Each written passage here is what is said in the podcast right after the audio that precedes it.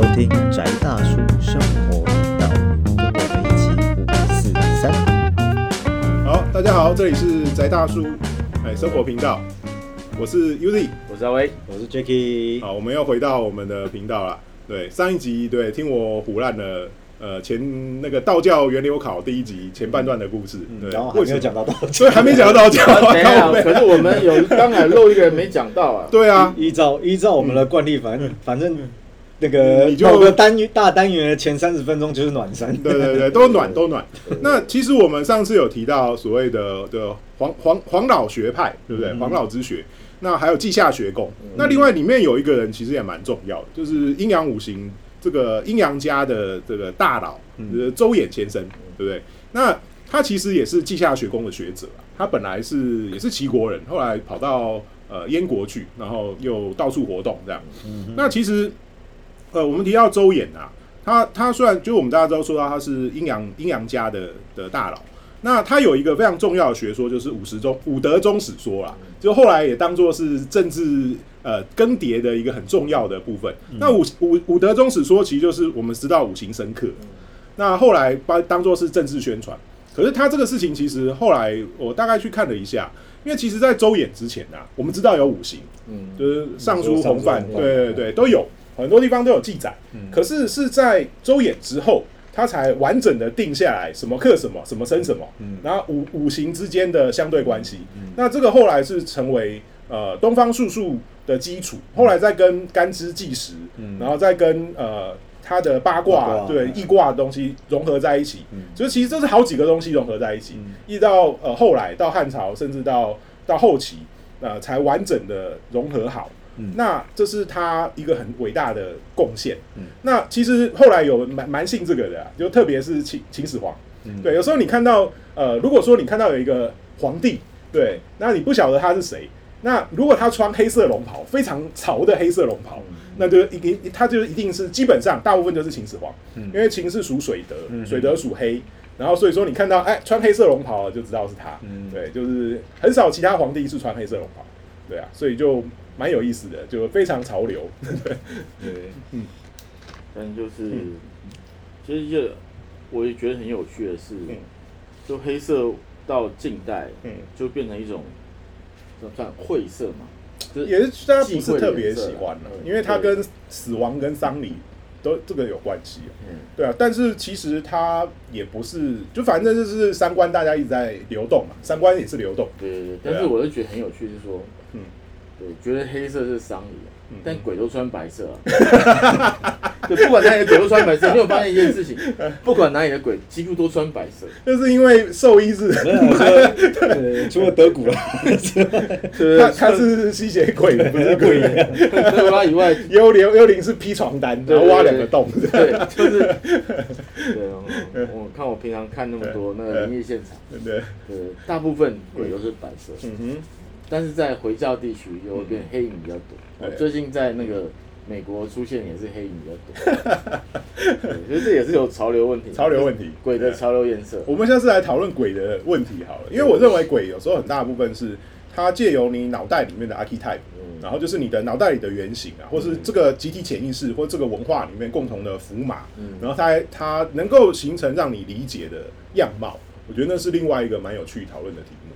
对，但是就是他在那种嗯那个就是灵异景点探险里面嗯，我觉得就出现完全 就是跟跟我体会到的东西会会略不一样的东西。对，所以连摄影机都有那个 archetype 的问题。对对对对对，因为的确 有，嗯为什么？是因为那个就是物品移动，就一般最常见就物品移动哦，然后嗯还有一些少数情况，啊，少数情况遇到鬼魂就是会有那个就是场景变换。嗯会，哦，对，像那个呃，之前看老王讲一个西门町的电梯。的，哦，就是那种哎，你进大楼的时候，就是呃，这个管理室是新的，嗯然后电梯是新的，嗯。然后等到上去碰到鬼之后再下来的时候，那个电梯已经是破旧，然后那个管理室根本是烂的，哦，但是现场五六个人，大家同时就有幻觉，啊，所以这是另外的事情。好，那我们跳回来，那我们上一期有讲到，就是黄老学派后来的影响，那它影响到到汉朝的前期，呃西汉前期啊，一直也是这个嗯华夏大地的主流学术，嗯。对，呃，统治的政治上的理念也是照这个，所以说后来蛮多就是主要的皇帝当权者啊，我们也可以把它当做都是呃黄黄老学派的信仰者，或是他们的主要赞助商。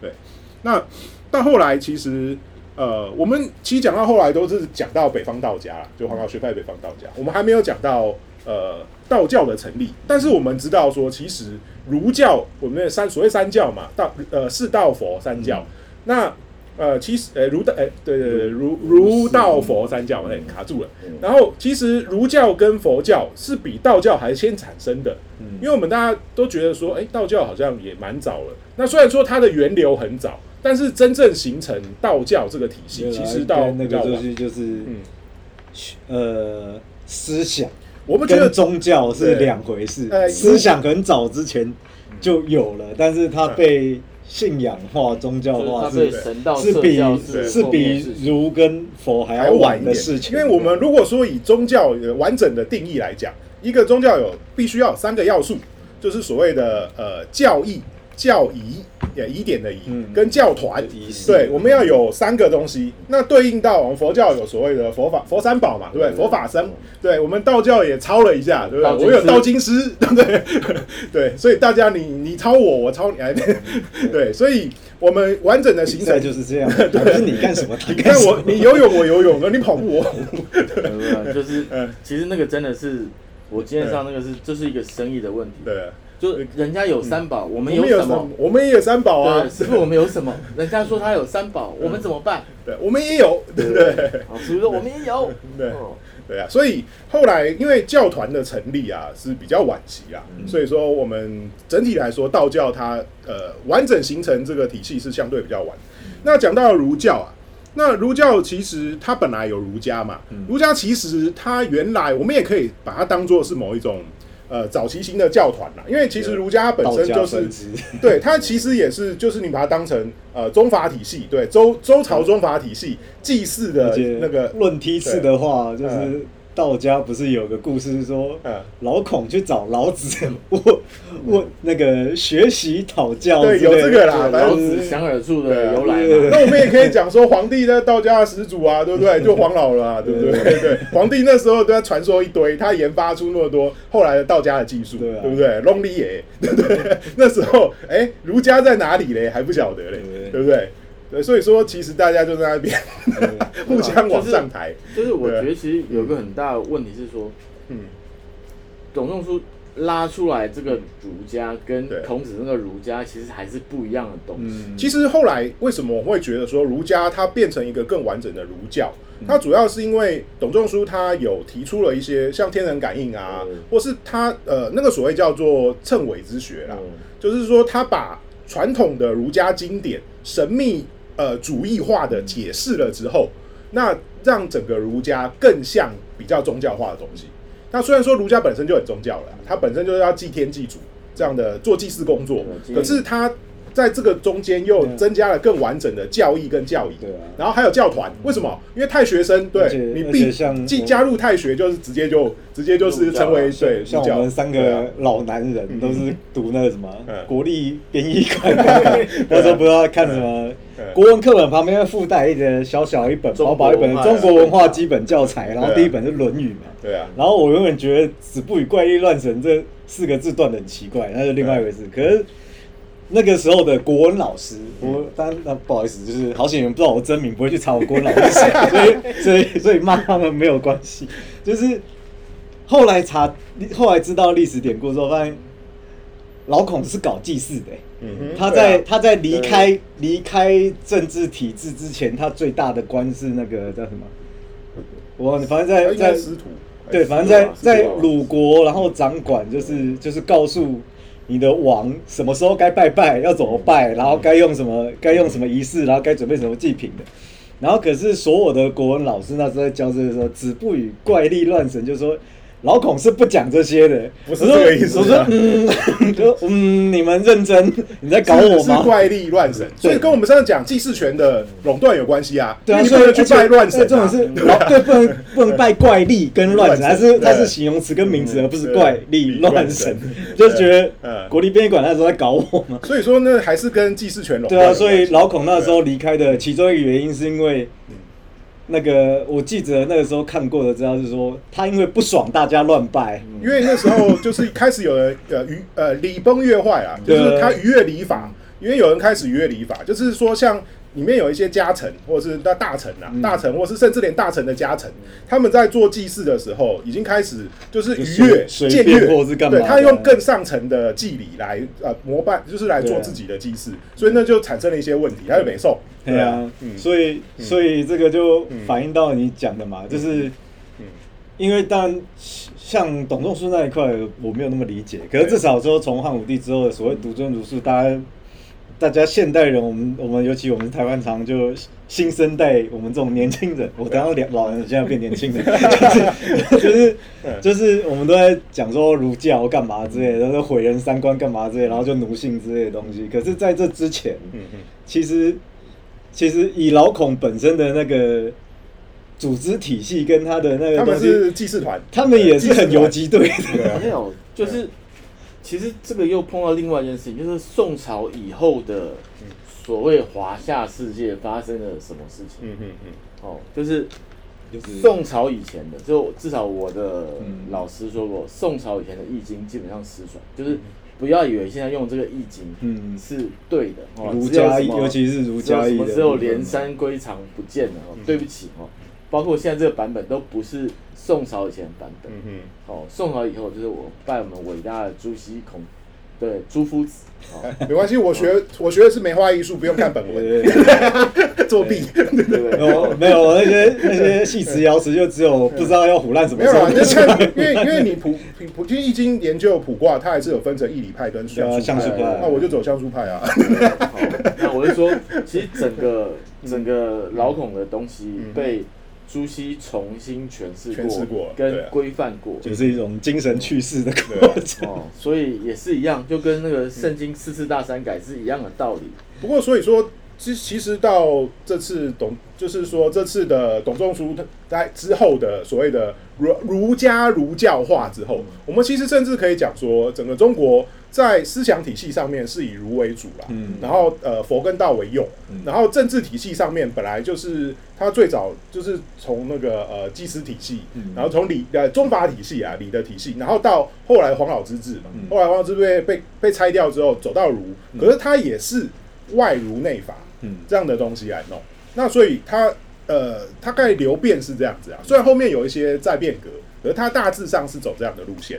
那我们呃讲完儒教之后，我们再讲佛教。那佛教是在对啊，我们大家也知道啊，呃，西汉明帝求法，对不对？然后就是他梦到小金人，对不对？然后就盖了呃白马寺。那后来梦到小金人为什么不是奥斯卡？他就随便，他就是随便找一个人问了，然后就跟他那个人就跟他讲是佛嘛，对不对？然后就对，要是跟他讲别的，那就别的喽。其实已对啊经已经比嗯西藏好很多。你要想，西藏是先天降佛像跟佛经哦，是被佛像砸到。对对，对就天上 掉了佛像跟佛经下来，嗯然后不晓得这是什么东西，嗯。就觉得啊，好神，好神好好，神秘。对啊，对，然后那时候只有本教徒，嗯。对，说啊，这个是就萨满，对，那当地萨满，对，这个这个是佛，对嗯，这个佛是现在讲法，我觉得那个时候一定只是讲大天神，嗯嗯，我就先拜，然后也拜了个一百年，嗯嗯。然后才比较开化以后才弄，哦，那个要找法护啊，要找那个莲花生大师进去教一下，到底天上掉下来这是什么东西？这是虾米，不是大天使吗？不是 Michael，对，不是亚特兰蒂斯吗？呃，对不对？哦，是佛啊，是佛啦。哦对对对，哦，然后就哦才开始，才开始故事，对，对，所以故事都要有一个戏剧性的开头，才比较符合它嗯，宗教就是宗教的神秘意味啊。我觉得人对于宗教还是需要一点神秘啊。这神行销学。对对对对对然后我们故事继续走，就是走到东汉，东汉的中后期吧。我们要知道说，哎、事情来了。那那时候发生了两个很重要的东西嘛。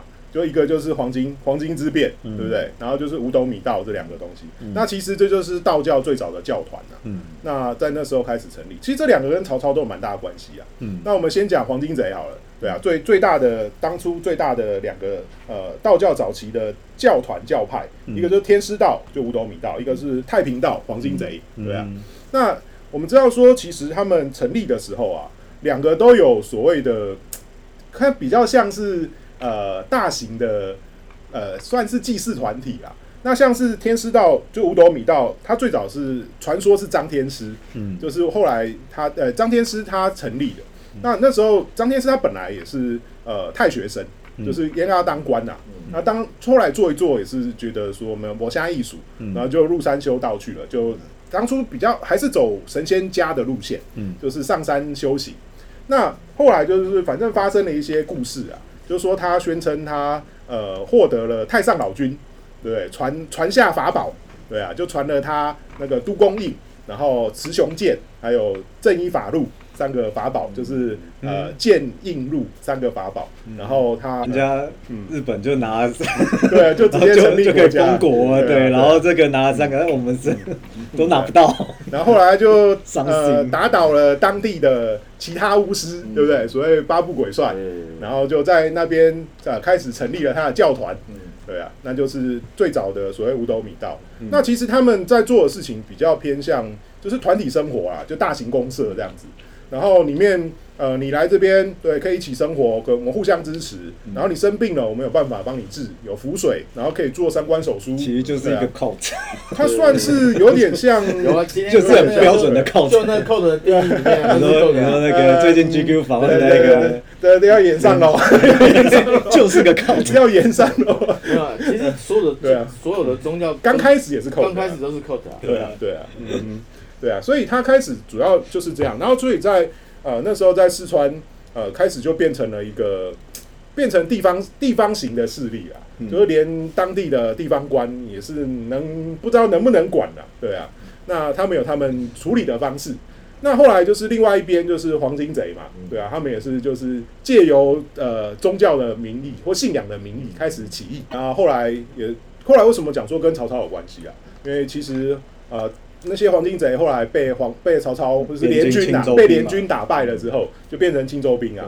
那里面有很多部分其实也是就默许他们以另外一种信仰的方式存在。嗯。那后来就是呃五斗米道，就是天师道，他传到第三代张鲁的时候啊，那也是被曹操算是降服啊，打败，然后就就变成是天师，对张天师啊、到朝里当官。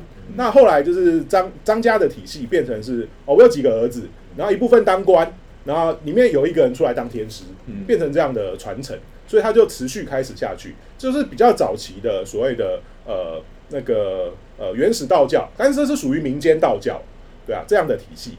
那其实我们也提到说，前面还有神仙家这个体系。嗯那后来其实早期在发展的时候，在汉朝末年一直到呃魏晋南北朝的时期，它其实是分成呃两个不同的道教体系，或是可以讲说后来的呃人，就后来的描述者，他把它分成一个叫做仙道，一个叫鬼道。那你走神仙家体系，就继续在做以前在做那些神仙家在做的事情，就炼丹呐、然后做这些呃，就是求神仙术啊这样的东西，就是所谓的仙道。那你去加入对大公社，然后就是所谓的鬼道。那你知道仙跟鬼是谁讲的，就知道了。对，就是仙道那些人讲，因为他们大部分人是社会的中上层、啊，他们是就是所谓的士大夫道教跟民间道教。那其实我们知道说那时候啊，你真的要去走仙道体系是有很高成本的，因为你要去修仙，你要有你要你要有一定的知识能力，你要知道说你要看得懂懂那些经书，那你甚至你要炼丹，或是你要做修行，那你要有资产。因为炼丹其实是蛮高消费的，对，你就想说它应该是一个制药公司研发的一个流程，，对啊，对啊，你要有药方，还要还要对还要对啊，对啊，还有一堆博士研究生，对啊，所以说你要有所谓的，你要有地，你要有呃伙伴，对地旅呃法财，对地旅法财有四个基本要素，对，你要有可以呃新建实验室，对，新建变制药实验室的的的一个场所，场所，然后你要有方法，对，你要有那个经书，或是有老师教你，然后你还要有旅，就是你要有伴侣。就是不管你是要练房中，还是你要实际在练呃化学制药，嗯对你都要有人帮。对，所以说为什么太上老君他旁边有两个炼丹炉的烧火小童，对，那两个还常常溜下来变妖怪，对不对？对，就是要有人帮你扇火，帮你烧火，对，然后那个呃还要你你要你要有这些，你要有财啊，对啊，你要有钱可以去搞这些花样。而且其实他们在做的事情有时候也是僭越礼法，你还要有权贵在后面帮你撑腰，对啊，不然的话，有时候你搞的东西你会被大家会被其他人那哎妖你在做妖，对，或是你在行妖术。对啊，你如果搞不好有人看你不爽，指就指控你一下，你又变淫事，对不对？所以问题很多啊。所以那时候你能够真正去修道，其实是蛮不容易的，对啊。那另外就是像我刚刚讲，另外一个途径就加入加入公社，对。所以加入公社就有另外一个问题，就民变，对啊。那三不五时，你的老板就带你去起义，或是或是他有某些政治目的，没有，其实就是又回到最嗯。刚开头上一集讲，就是就是知识权垄断的问题，对啊，嗯。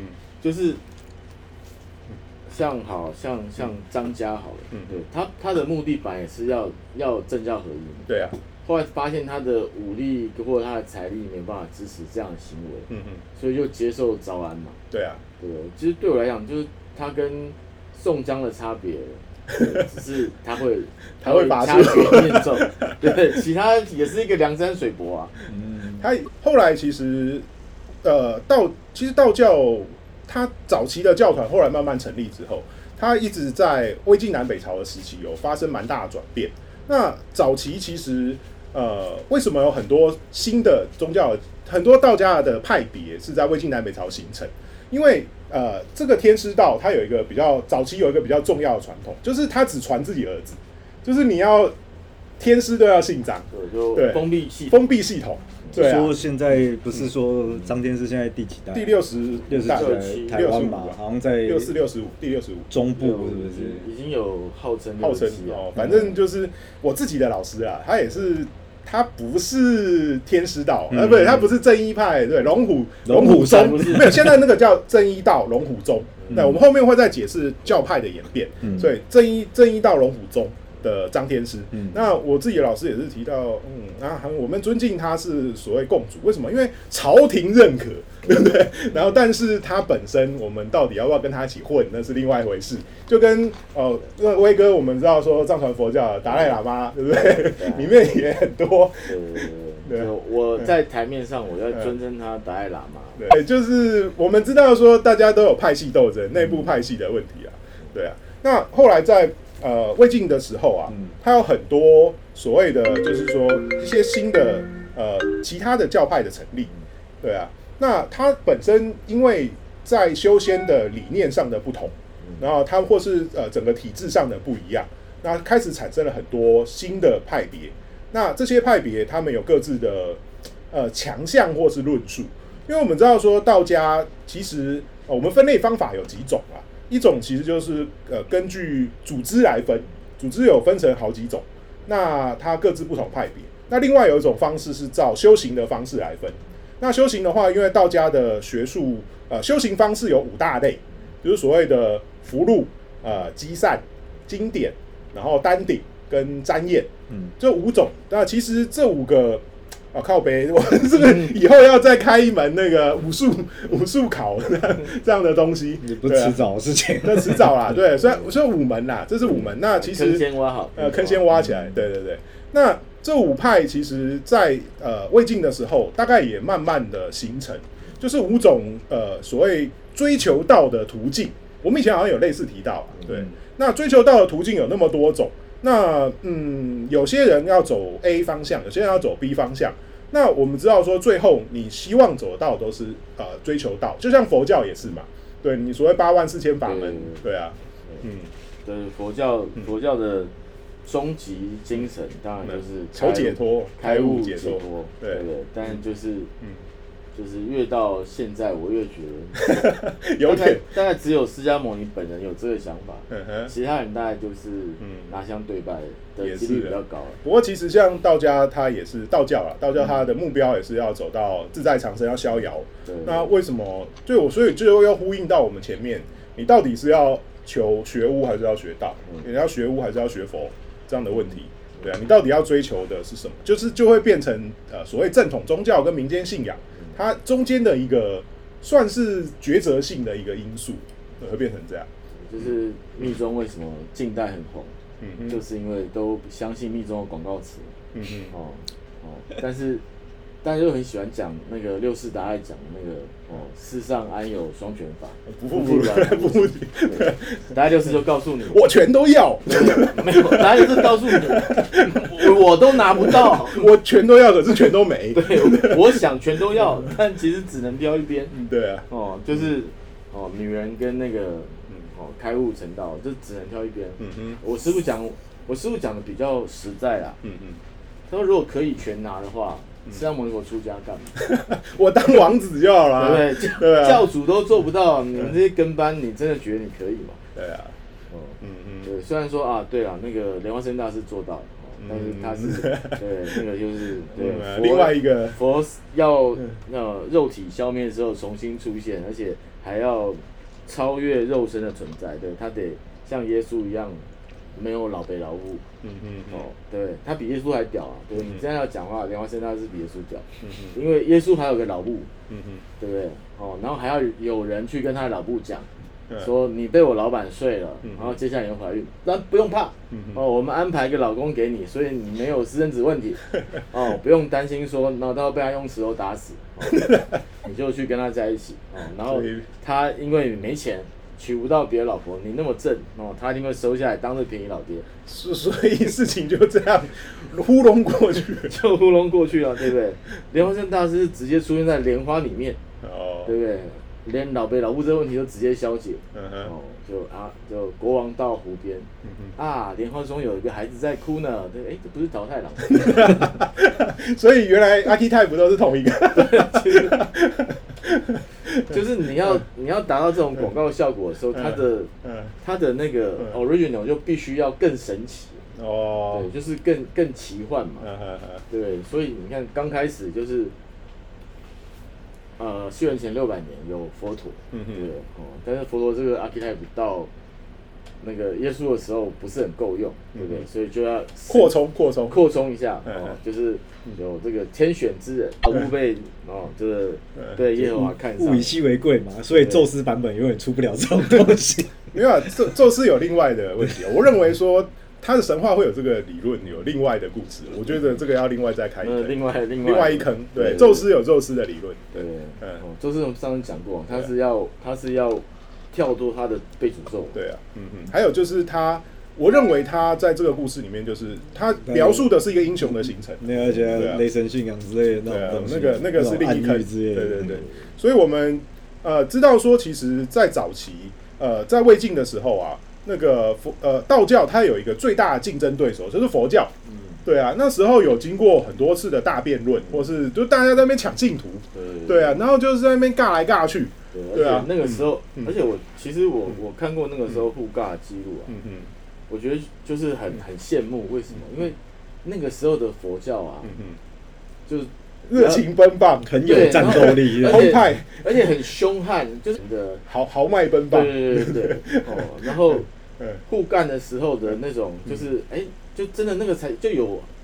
我小时候觉得《哈利波特》不红也是有道理啊，嗯。因为我以前看那种东西，我都比比《哈利波特》好看，不会在那边打打打球抓什么金探子啊，对，就两边法台架起来，嗯。互相念经，嗯嗯，对，然后经书放在后面嗯，看谁的经书先被烧掉，先起火。对，哦，谁的经书被烧掉，嗯。哦，对不对？烧掉了，那个就法就会那个法师就从高台上怪叫声掉下来，对不对？然后就死掉了，然后就啊，就是看，这这派就灭了。对对对，然后就是要完全归顺另外一派啊。哦，可是我觉得这个决斗方式其实是嗯。是挺佛教的啊，嗯因为那个在在密教发展过过程里面，有很多。有有这种哦，就是那个呃密教徒，然后听起来很像是拜火教的 对，然后碰到碰到婆罗门嗯。哦来辩经，嗯。然后那个嗯。这藏密有这个故事嗯，就五百个班士达嗯。哦在那个佛学院里面，然后婆罗门在门口叫阵，出来辩论，出来变哦。出来尬，对，出来尬。哦尬输就把他们全部砍头，嗯嗯。五百个嗯觉得这婆罗门太屌，不敢出去应战，然后就缩在里面，然后想说，哎，干这些人既然是班智达，就是嗯。照讲班智达是那个以佛学来讲，就是博士之博士，嗯嗯嗯。对，五百个，然后干不赢一个婆罗门，然后在那边错的时候，然后就呃就哦，这时候就是神奇故事的开头，嗯嗯嗯。然后就一个就突然哎，寺院里面出现一个女生，这个在藏密里面根本就荒谬了，嗯。藏密里面女生不能进寺院但是那时候就出现一个女生，就说你们跟我哥哥祈祷啊，对我哥就可以干你这个婆罗门。嗯那、你哥哥是谁？哦，我哥哥是梁生大士啊。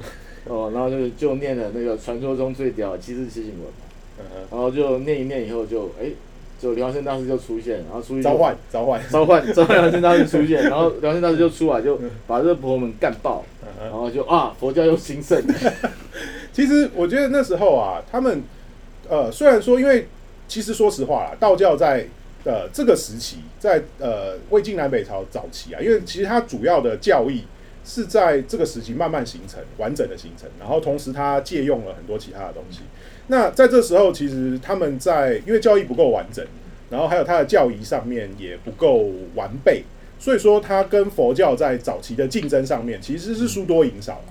嗯那这时候也也没有没有不避讳就是这样。那但是我就觉得说道教它有它另外的东西，毕竟它是从黄老之学、黄老学派推推呃演化出来的，它里面有很多实用技术，是对世俗性的使用，因为它又有兵家的技术，嗯对，它又有呃它又有农家的技术，它会算天时、算算算地理。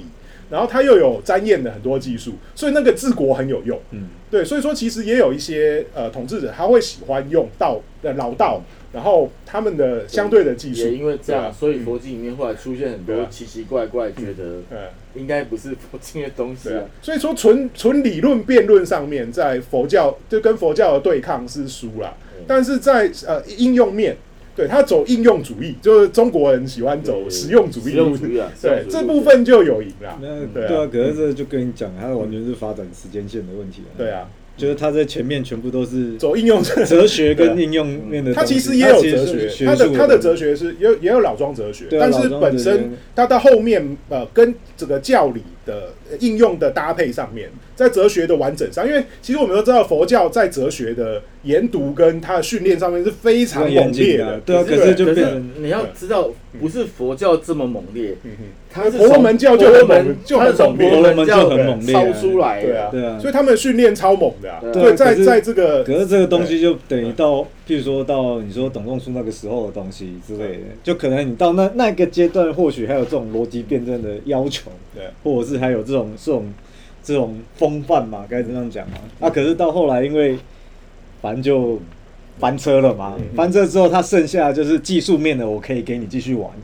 可是你不要再跟我讲那些哲学面的东西，因为我觉得讲下去，你有一定会搞，就是皇帝会觉得自己会被搞嘛。没有就其实皇帝都很清楚，对啊，哲学面的东西发展下去一定会搞到我。为什么？因为你终究这个东西是一个宗教，它最后还是回它是有到理念呐，回到正教和，就是佛教其实很宗就宗教，我可以设立偶像啊，嗯就是我是皇帝，我可以是个这个宗教偶像，但是我没有办法挑战你一个哲学至高性的一个 宇宙根源的存在，然后我要处理那个很麻烦。教皇的问题嗯哼，其实这就是教皇问题嗯。所以佛教很聪明在这里嗯，就是我从教主，我就是王不当嗯，我王不当嗯，哦，我出家了，嗯。哦，所以我的所有哲学都会回到那个原点。